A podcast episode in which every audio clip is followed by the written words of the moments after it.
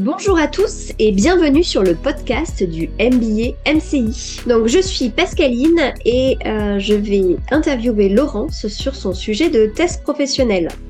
Bonjour Laurence. Bonjour Pascaline. J'ai vu que tu avais récemment écrit un article sur l'expérience client et c'est aussi le sujet de ta thèse professionnelle. Et pourquoi avoir choisi ce sujet? Écoute Pascaline, euh, l'humain, l'expérientiel, euh, toute la dimension euh, émotionnelle euh, liée à l'expérience ont toujours été des sujets de prédilection. J'ai eu l'opportunité de travailler en tant que Customer Experience Officer euh, au sein de BNP Paribas. C'est donc un sujet qui me, qui me passionne. Et tous les, toutes les problématiques donc sur la manière d'optimiser cette expérience, euh, est un sujet qui, qui m'intéresse, que je souhaiterais creuser. Et alors, est-ce que tu peux euh, m'expliquer avec des mots très simples euh, qu'est-ce que tu entends par expérience client? Euh, donc, c'est un concept qui est assez vaste, qui englobe beaucoup de concepts. Donc, si je devais donner une, une définition générale, je dirais que l'expérience client est en fait la façon dont les clients perçoivent l'ensemble des interactions avec l'entreprise. C'est en fait l'ensemble des émotions et des sentiments ressentis par le client avant, pendant et après l'achat ou l'utilisation d'un produit ou d'un service. Il existe d'ailleurs un lien très étroit entre ces deux notions. Ok. Et alors, pour que nos, les gens qui nous écoutent puissent comprendre encore mieux, est-ce que tu pourrais me citer un exemple euh, d'expérience client mémorable? Alors, j'en ai eu beaucoup, mais peut-être euh, je vais te prendre deux exemples qui sont vraiment, euh, vraiment, vraiment forts. Euh, c'est euh, donc des expériences qui ont lieu dans le cadre d'un programme relationnel. Alors c'est important pour moi, je pense, de comme de préciser ce qu'on entend par expérience mémorable. En fait, une expérience mémorable, c'est l'expérience vécue par un client qui dépasse la promesse de marque. C'est-à-dire qu'on va vouloir délivrer et faire vivre de l'inattendu au client. C'est, on est plutôt sur une dimension qui est très personnelle, très émotionnelle. Donc, elle est source d'émotions positives le client, elle est source de surprise. Donc, l'idée là, c'est de créer un effet waouh, fameux waouh effect, quelque chose à laquelle il ne s'attend pas, et si possible qu'il n'oublie pas, parce qu'en fait, euh, ce genre d'expérience a un vrai pouvoir fidélisant euh, par rapport à la marque. Et c'est ce qu'on essaye de faire euh, au maximum, ce qui n'est pas forcément évident. Donc, comme je te disais tout à l'heure, j'ai euh, je travaillais donc j'étais responsable d'un programme relationnel pour les clientèles premium au sein de la banque et euh, notamment j'ai eu le plaisir et le privilège d'organiser un événement euh, qui m'a marqué parce qu'il a donné lieu à un heureux événement. Euh, on a à un moment donné privatisé le château de Versailles. Donc on a eu ce plaisir-là.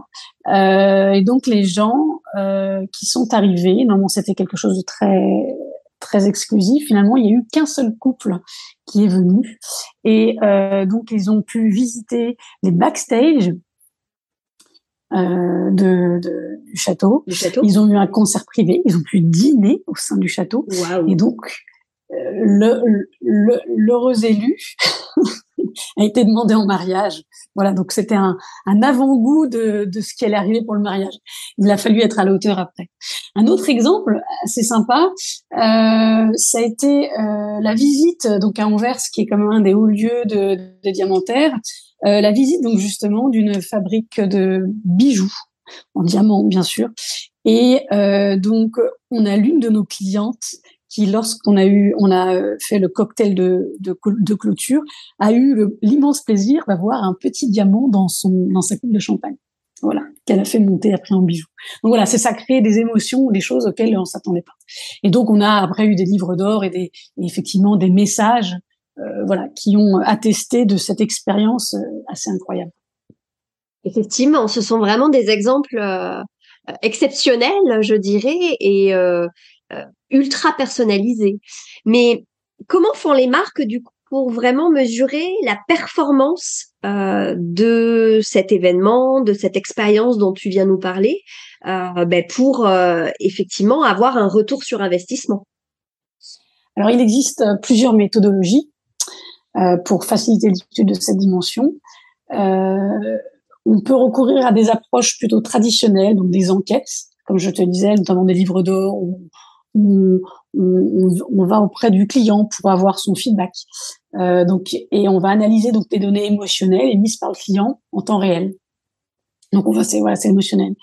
On va faire des cartographies des émotions des clients à l'aide de, de, différentes techniques qui existent. Il y, a, il y, a, beaucoup de méthodologies sur le marché. Donc, sur le reporting direct, la méthode de Zmet, ce qu'on appelle le facial coding ou voice coding. Donc c'est des termes un petit peu barbares, mais en fait ce sont des algorithmes qui permettent euh, d'identifier euh, les émotions.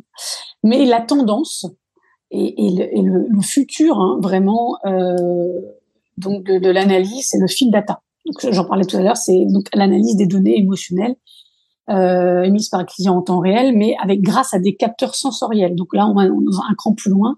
Donc euh, avec l'utilisation de, de, bracelets du même type que les bracelets de fitness, par exemple, qui déterminent l'intensité émotionnelle qui se produit lors de l'expérience d'achat, par exemple. Et à, à, ce, à, ceci est associé un algorithme euh, qui, en temps réel, peut vraiment capter ces émotions.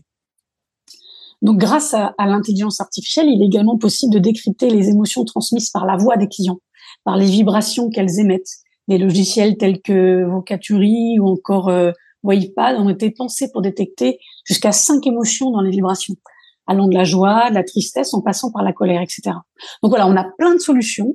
Euh, il y, y, en a qui, qui, sont plutôt limitées, il y en a d'autres qui ont, qui ont, qui sont en devenir et qui ont encore besoin d'être enrichis.